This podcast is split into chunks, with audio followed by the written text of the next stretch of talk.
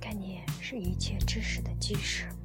我们的大脑里都有各自的操作系统，它需要我们自己主动的、持续的升级。而我们的操作系统主要由两个紧密相关的部分构成。我们要持续升级的，只不过是概念及其相关方法论。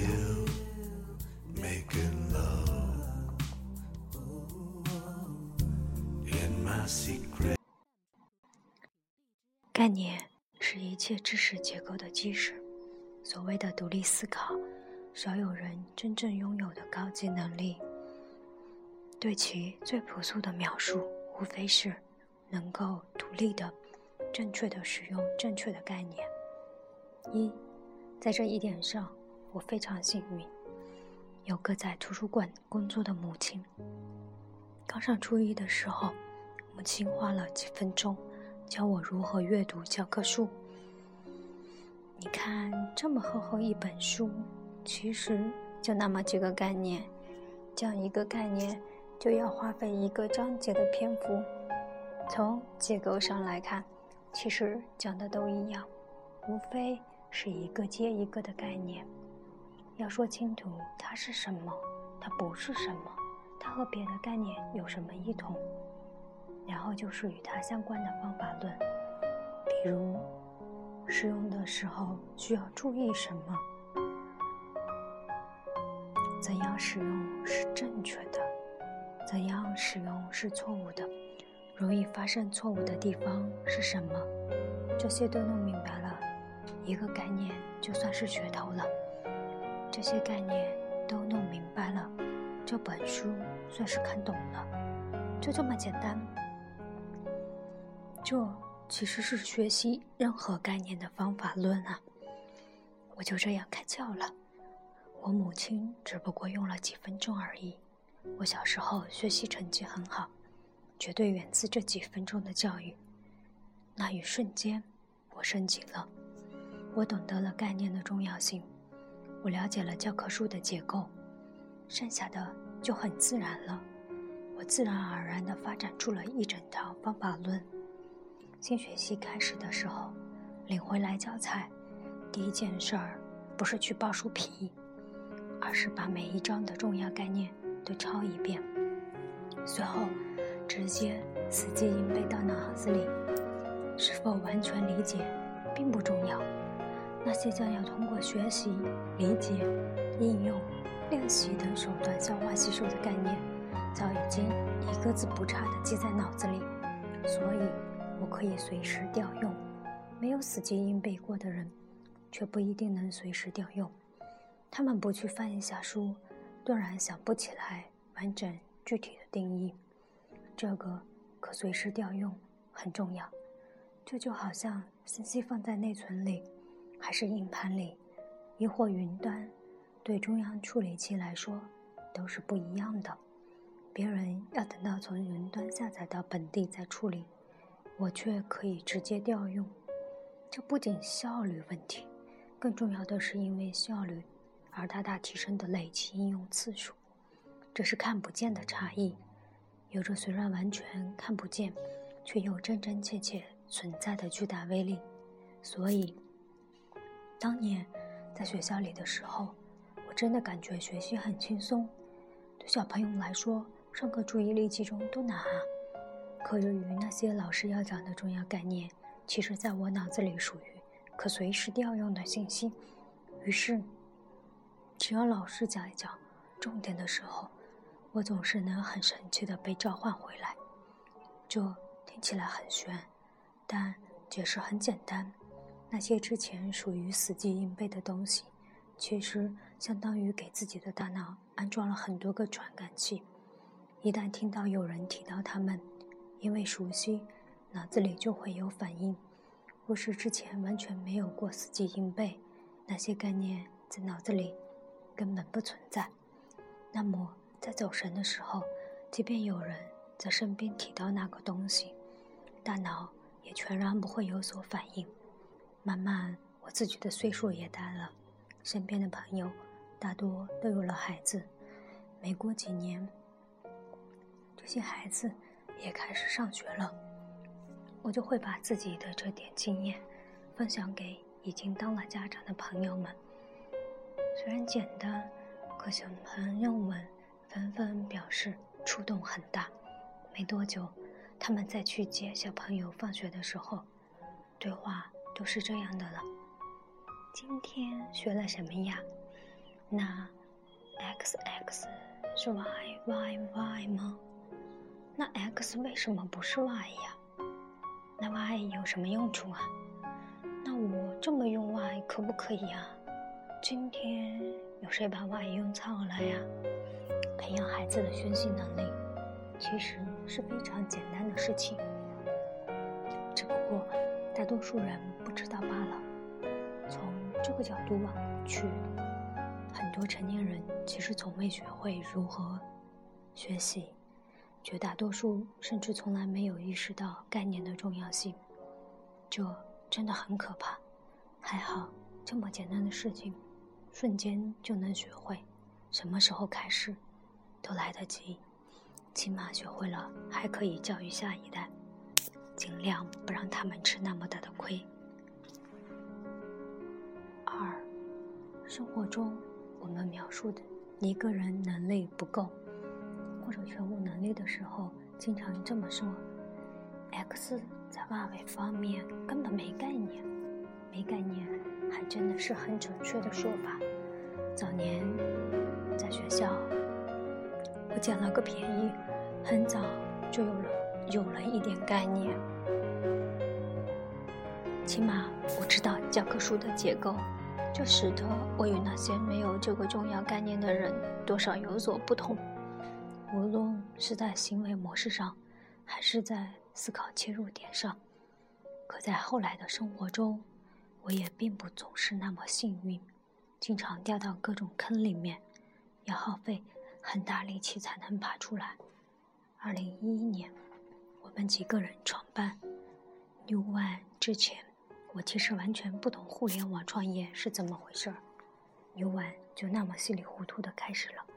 现在回头想，自己当时很白痴的，想要运营一个互联网项目，却虽然不知道一些基础的不能再基础的概念，比如活跃度。留存率、实际推广效果等等。到了二零一三年，我开始涉足天使投资领域，又是完全没概念。刚开始都不知道掉进了多少坑，也不知道吃了多少亏。没概念其实是非常可怕的。很多人都是在考过驾照、最终上路了之后，才发现自己之前作为行人对安全是多么的没概念。我问过很多新手司机，他们普遍认为之前没怎么仔细想过，或者完全没想到的排名前三位分别是：司机坐在车里有完全看不到的盲区；二，车这东西真不是司机想停下来的时候就能瞬间停下来的；三，行人在晚上穿着暗色衣服在路边走非常危险。大多数司机会因为意识到之前并不知道或并未留意的概念，而改变自己的行为。自己走在路上，作为行人的时候，不再抢过红绿灯了，当然也绝对不会穿着暗色衣服在路边行走了。在任何一个领域，对该领域中重要的概念无知，那就真的与白痴无异。这事儿跟智商高低全无关系。所以，学习就是让自己变聪明的过程。习得那个领域中最重要的概念，琢磨清楚相关的方法论，就马上不那么白痴了。三，有些概念是理应废弃的概念，要从我们的操作系统中剔除。曾经有个概念叫燃素，现在已经被废弃了。过去人们不知道空气中有氧这个成分，那时的人们脑子里也没有氧这个概念，所以琢磨不明白物质燃烧形成的机理。那时候，人们认为某个物体之所以可以被点燃，是因为那物体还有燃素，所以木头里是有燃素的，泥土里是没有燃素的。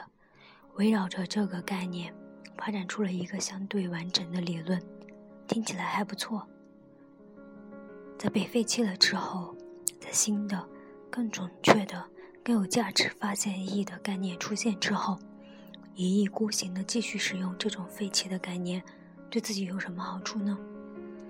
只有坏处吧。别以为没有人这样，比如，今天的人们普遍还是自然而然地使用“上火”这个概念。其实，上火就是一个早就应该抛弃了的概念。正确的概念是炎症，或者维生素供应不足。高中毕业之前，我们在教科书里看到的，绝大多数都是经过反复筛选的，不大可能被误解的基础概念。此后，我们再遇到的各种概念，可就不见得那么可靠了。这就好比高中毕业之前，我们是在餐厅吃蘑菇，那些蘑菇是没有毒的。因为事先筛选过嘛，而后我们就好像是走进了丛林，满地都是各种艳丽的蘑菇，可不见得随便哪个蘑菇都可以吃，因为它们之中有很多是毒蘑菇，有的毒性还很强，有毒的概念还真的不少，它们就好像是毒蘑菇一样，不能随便吃。随便举个例子，阅读速度。基于这个原本就毫无意义的概念，很多人痛苦了一辈子，苦苦思索如何才能提高阅读速度，然后还有人赚了一辈子钱，叫别人根本做不到，其实做到了也没意义的事情。快速阅读、急速阅读，他们都受各种奇迹影响，信之者亦众。他们因此发明了一系列没用的却貌似有用的概念：跳读、扫读。其实啊，真正有意义、值得研究的概念是理解速度。输入是为了处理啊，胡乱处理甚至无法处理，输入了也没用啊。读书不是吃东西啊，读书就算有点像吃东西。那也是要消化了之后再排泄啊，不消化很难受的，好不好？若是阅读速度快就可以了的话，那么谁都骗不过复印机了吧？开什么玩笑？我们的脑子里就是我们的操作系统里，描述正确的、理解完整的概念和方法论越多，我们理解新概念、新方法论的速度越快，融会贯通能力也越强。理解速度快了，阅读速度放慢一点，效率可能更高呢。Thomas Sowell 的《Basic Economics: A Common Sense Guide to the Economy》，厚厚一大本，全文朗读一遍需要多久？大家知道吗？二十四小，二十四个小时不到。可这种东西能做到二十四小时之内？全部理解吗？这就是为什么当我判断某本书实在太好了的时候，会在闲着没事儿的时候干脆朗读一遍的原因。由于放慢输入速度，可以让自己的操作系统处理得更为从容、更为充分。你看，哪怕仅仅一个不该使用的概念，就可能耽误无数人的生生世世。他们教育自己的孩子的时候。也不会忘了把后代拖进坑里。四，智商，在我这里就是已经被废弃掉了的概念，而与之相关的聪明，自然而然的也发生了相应的变化、升级。在我眼里，聪明人是这样的：他们脑子里有很多、很多，起码足够多，清楚必要的概念及其相关方法论，并不见得无所不能。在我眼里，笨蛋。是这样的，他们脑子里充斥着各种乱七八糟、莫名其妙的概念、方法论，完全无从填起，并不见得处处平。需要注意的是，在这样的定义之下，聪明其实是可以习得的，也是可以不断进步的。若是有人告诉你，智商是可以习得的，你的直觉反应是什么？让我们学习两个小概念吧，体会一下瞬间改变生活的滋味。人分为两种，一种是固守型的，be good type；一种是进取型的，be better type。这两种人的主要区别在于，他们做事的时候。关注的焦点不一样，固守型的人比 good type 更关注自己当时的表现，更在意外界对那表现的看法。进取型的人比 better type 更关注自己当时有无进步，并不在意对外界的看法。第一种人过分在意自己当时当课的表现，直接带来的结果就是。如果感觉有可能做不好，就直接不做了，省得丢人。第二种人常常并不在意外界的看法，他们知道自己有可能做的并不好，但这并不妨碍他们进步。只要下一次比这一次更好，就是他们想要的结果。他们更习惯于接受挑战，处理压力，更懂得积累的好处。显而易见。第二种人的成长空间更大，他们会变得越来越聪明。第一种人与第二种人不同的地方在于，更底层有更多根深蒂固的概念不同。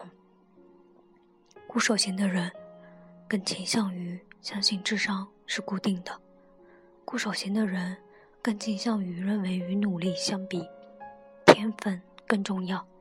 固守型的人。更倾向于认为命运多少是已经安排好的。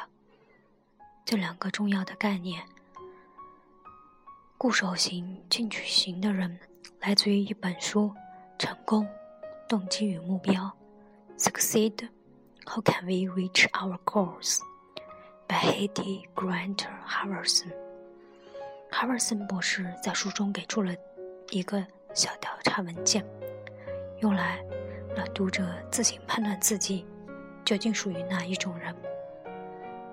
认真的问自己以下问题，如实的回答自己，给每一个问题打分，一点都不同意是一分，非常正确是六分。一，功课或者工作比同学、同事做得更好，对我来说非常重要。二。我喜欢能让我更了解自己的朋友，尽管有时候得到的不是正面信息。三，我常常寻找开发新技能、汲取新知识的机会。四，我很在乎是否给人留下好印象。五，展示自己的聪明才智与能力对我来说很重要。六，我努力和朋友及熟人保持开诚布公的关系。七，我努力在学校或者工作中不断学习与进步。八，当我和其他人在一起时，我很在意给别人留下的印象如何。当我知道别人喜欢我时，自我感觉会很好。十，我试图比同学或同同事更出色。十一，我喜欢别人挑战我，从而使我成长。十二。在上学或上班时，我注重施展我的本领。现在，请把一、四、五、八、九、十、十二题的得分相加之后除以七，即为 x。再把第二、三、六、七、十一题的得分相加之后除以五，即为 y。最终。你的得分中，x 和 y 哪个数值更大呢？x 数值更大的人倾向于表现导向，B good type；而 y 数值更大的人倾向于进步导向，B better type。我们其实也很想知道其他人的测试结果，可惜他们不见得跟我们说实话。不过，倒是有个简便的方法判断一个人的 X 值是否过高。你只要看他是否害怕被他人嘲弄。如果这两个问题都是肯定的，那么此人的 X 值会很高，Y 值会相对低。这类人的主要特征是死要面子或受罪，但是更为可怕的是，他们无法进步。仅仅切换一下关注的焦点，就开启了走向更聪明的道路。有这么简单吗？的确，就这么简单，连变聪明都很简单啊。只不过是不断清理自己的概念，扔掉该废弃的，不断吸收新的有必要的概念，并且通过应用不断完善与那些概念相关的方法论。五。一九九八年的时候，威斯康星麦迪逊大学的研究人员做了一组调查，向三万名被调查者询问两个问题：过去的一年里，你遭遇了多大的压力？你相信压力有害健康吗？就这么简单。这项研究结果发表在二零一二年九月份的《Health Physical》杂志上，现在在网上可以看到全文。the other perception that stress affects health matter. The obsession with health and mortality. 八年后，也就是二零零六年，研究者们开始核对公开记录，看看八年前被调查的那些人中有哪些已经去世了。统计结果很惊人，巨大压力可能提高高达。百分之四十三的死亡危险，但有另外一个结果更为惊人：那高达百分之四十三的被提高的死亡危险，只适用于那些相信压力有害健康的人。换言之，那些不相信压力有害健康的人，尽管也遭遇了同样的压力，却实际上没受到什么影响。事实上，这些人相反，恰恰是整个受调查人群中死亡率。最低的研究者的结论是：致命的不是压力本身，而是压力与观念。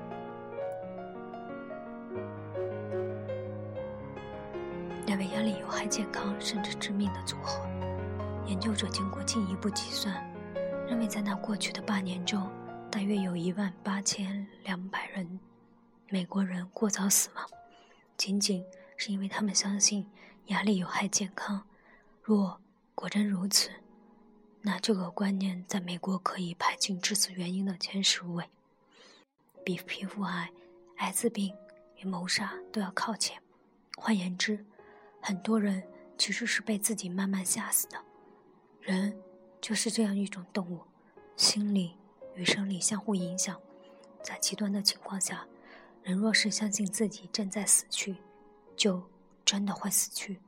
过去流传过这样一个杀人案件：受害人被绑在椅子上，被蒙上了双眼，杀人犯只是用冰凉的刀背划了一下受害人的手腕，而后拧开了旁边的水龙头，让受害者听得到水流滴答的声音，其实是水声，但受害人却误以为是自己的血滴落的声音，最终。受害者就好像真的失血过多而死一样死掉了。早在1942年，哈佛医学院的生理学系主任 Walter Bradford c a n n o n 就注意到一个现象，被他称之为“无毒死”。C a n n o n 教授亲自处理过一个病例：一位年轻人在部落里被巫师用骨头指了一下之后，当场病倒，卧床不起。不是装病，是真的，各方面指标都显示确实病了，并且越来越严重。随后有一天，巫师前来告诉他，当时用骨头指的并不是他的时候，这位年轻人的所有病症几乎当场全部消失了。在巨大压力来临之时，人们的态度两极分化。大多数人认为这样的巨大压力一定。有损于健康，这是整个社会长期想当然的持有的观念。仅仅没多久前，柳青的乳腺癌就引发了一大波的讨论。少数人认为这很正常，无所谓，对健康不会产生什么影响。最终的数据表明，无论是哪一方，都得到了印证自己想法的结果。若不是科学家们有一套完整的方法论，我们凭经验与感悟根本看不到真相。在文章开始提到的调查研究中，研究人员使用了 Cox Plus。Proportional hazard models，确保研究结果可靠有效。至于 Cox Proportions hazard models 是什么？有兴趣的自己研究吧。又是一个新的概念。我更感兴趣的在另外一个方向上。只要相信压力对健康无害，所有人就都自动好起来了吗？我对此持怀疑态度。我只有个大致的猜想：固守型的人比 Good Type 更可能相信压力有害健康；进取型的人比 Better Type 可能不太会相信压力有害健康。面对同样的压力，这两种人会做出截然相反的选择。固守型的人在压力下表现会更差，表现差会进一步导致他全方位退溃退。进取型的人。在压力下，反倒可能更有动力，因为历史经验反复告诉他自己总会越来越好的。问题在于，我们不是天生就属于某一个类型的，都是靠积累培养出来的取向。成为一个进取型的人，就是可习得、可积累的。六，人与人之间的差异，外表的容易区分，内在的就很难，因为脑子里装的东西。实在太不一样的，无论是数量上还是质量上，我们的类比是：人脑里装着自己的操作系统。那么，人脑与人脑之间那差异，用天壤之别去形容，常常并不过分。事实上，观察一下生活就知道了，有很多人脑依然处于几千年前的水准，不断的对自己所为。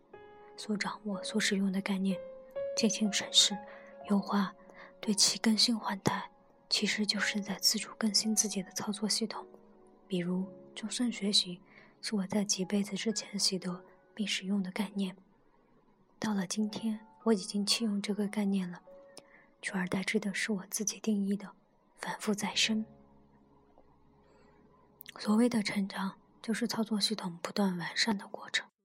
所谓的重生，就是操作系统更新换代的节点；所谓的不断再生，就是我们意识到这些操作系统更新换代的必要性，于是给自己设置提醒模式，给自己发展自动更新模式的持续动力。比如，给自己设定每七年要有一次大的更新换代。只要你开始在意自己的操作系统效率。你就会自然而然地关注它，而打磨操作系统的方法论是什么呢？概念上来看，我不再使用含混的价值观之类的词去描绘自己的思考方式与过程，我用我自己定义好并且反复打磨的概念——操作系统。然后我知道构成操作系统的就两样东西：概念和方法论。然后。整理出一整套打磨、更新、升级的方法论，去维护自己的操作系统效率，这是个迭代的过程。所谓的成长，从这个意义上描述，就是这样的：学会了哪些原本不知道的概念和方法论，哪些已有的概念和方法论被进一步打磨了，这很重要，因为这样的描述使得成长。多少可被量化，可量化很重要，因为量化的结果是最好的反馈。成长从来都是需要过程的，常常是漫长的过程，需要不断有足够的反馈机制去激励。成长可量化了，它就有了足够的动力，而这本身也是成长与重生的方法论。随着时间的推移，随着时间的深入。最终你会跟我有一样的感触。一切都是学识决定的。好了，今天的阅读就到这里，感谢您的收听。您也可以关注，在微博上面关注我，陶小妖艾米，或者关注我的微信公众号小妖 FM。欢迎您的收听，谢谢。晚安啦。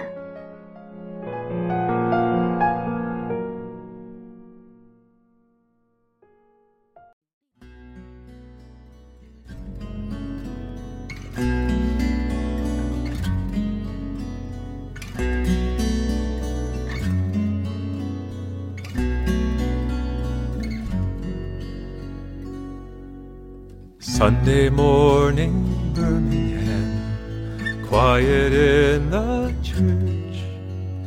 Bombs were planted, house of God, children's blood on the cross. And your daughter, she was one angel without wings. How could anyone forgive those who do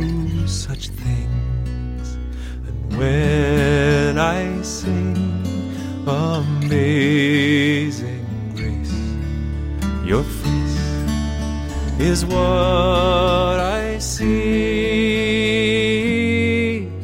I hope someday that kind of grace will find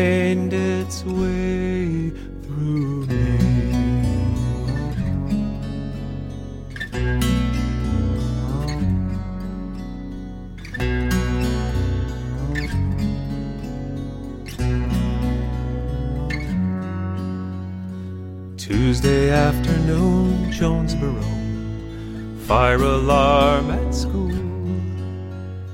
Everyone goes rushing out into bloody pools. Thirteen and eleven years old, playing grown up games, mimicking what they've been taught. Now we'll never be. Every year they're younger now. Drugs and knives and guns. Barely old enough to know the depth of what they've done.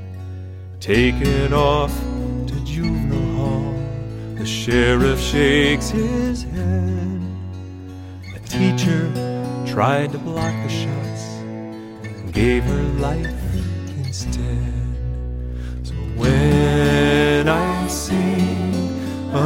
Amazing Grace, her face is what I see. I hope someday that kind of grace will find